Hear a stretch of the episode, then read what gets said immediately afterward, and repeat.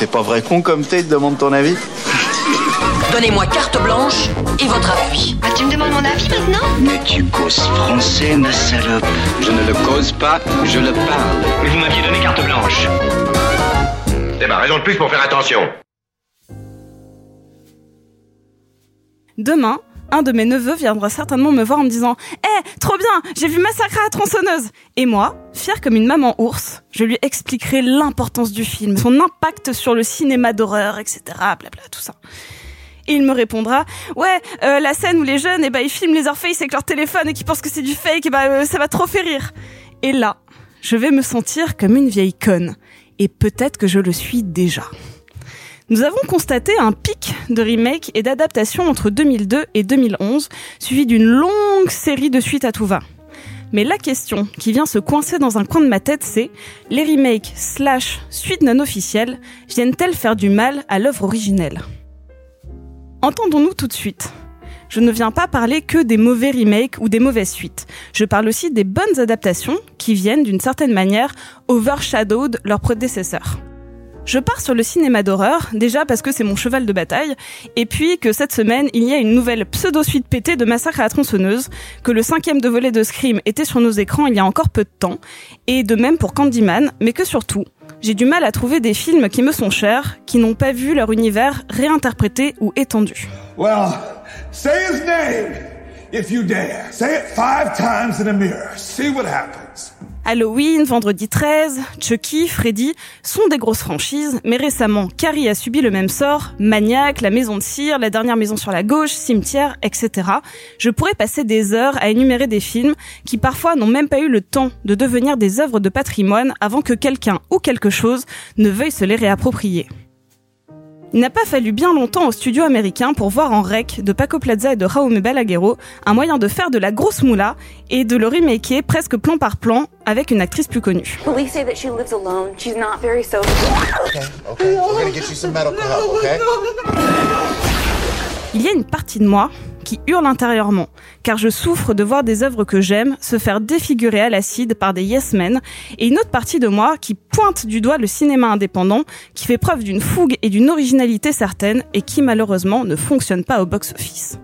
Quand on voit Hérédité ou Midsommar, oui, je suis monomaniaque, laissez-moi, on savoure ce regain d'originalité. They were laughing at me. What? No, no, no. I'm sure they weren't.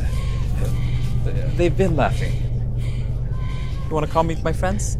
Mais si le cinéma d'Ari Aster est conscient de ses références marquées, il crée de nouveaux personnages, de nouvelles scènes qui viennent traumatiser nos petits esprits d'enfants apeurés.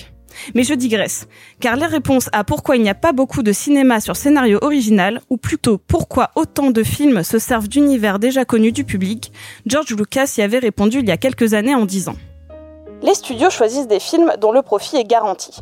Mais alors, comment être certain d'être rentable avant même que le projet ne voit officiellement le jour? Deux options pour cela.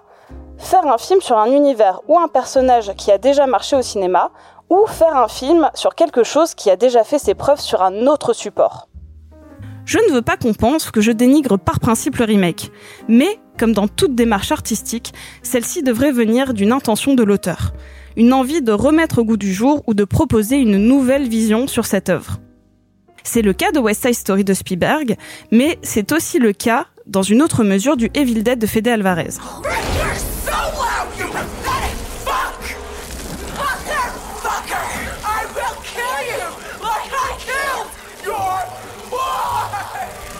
Je crois dans leur intention, je crois dans leur démarche. Et surtout, au final, je vois que le matériau de base a été un carcan fertile permettant au réalisateur de s'épanouir et non pas de déformer l'œuvre originale. Les remakes, ça existe depuis toujours. Jeune fille en uniforme de 31 a eu le droit à son remake en 58. Parfois même, les réalisateurs refont leur propre film. Cécile B. 2000 avait déjà tourné une première version muette des Dix Commandements en 1923, avant de réaliser la version sonore et en couleur que nous connaissons tous. Il en est de même avec Hitchcock, qui a fait une version britannique et une version US de L'homme qui en savait trop.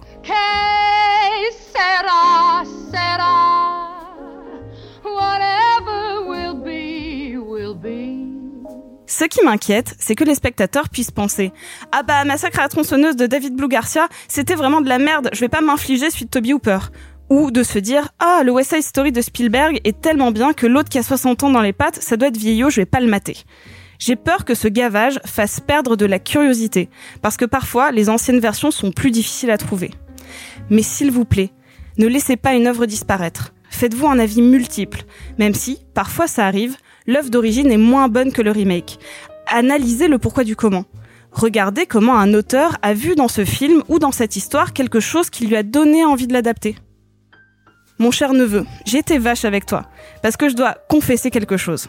J'ai été à ta place au début des années 2000, quand en scred avec une copine, on a loué au vidéoclub Le Massacre à la tronçonneuse de 2003, et que j'ai eu la même réaction que toi en disant « Ah ouais, la scène du crochet de boucher dans la colonne vertébrale, c'est trop le kiff !» Dis-toi que ce jour-là, j'avais aussi regardé le remake d'Amityville, et qu'en effet, le début de la cinéphilie, c'est pas toujours facile, et qu'il n'y a pas de biactol pour soigner ça.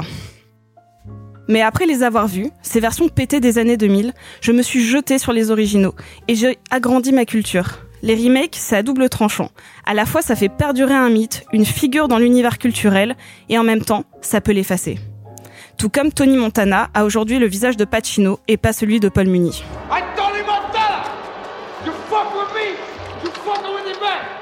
C'est à toi de faire en sorte que les remakes soient une force et non une faiblesse. Donc va dans ton vidéoclub, sur une plateforme, à la FNAC, peu importe. Le plus proche de chez toi, trouve le matériau de base et penche-toi sur les œuvres originales. Tu n'as pas idée de à quel point c'est enrichissant. Pour écouter d'autres éditos des membres de Pardon le cinéma, rendez-vous chaque vendredi dans les épisodes classiques ou le lundi en diffusion indépendante.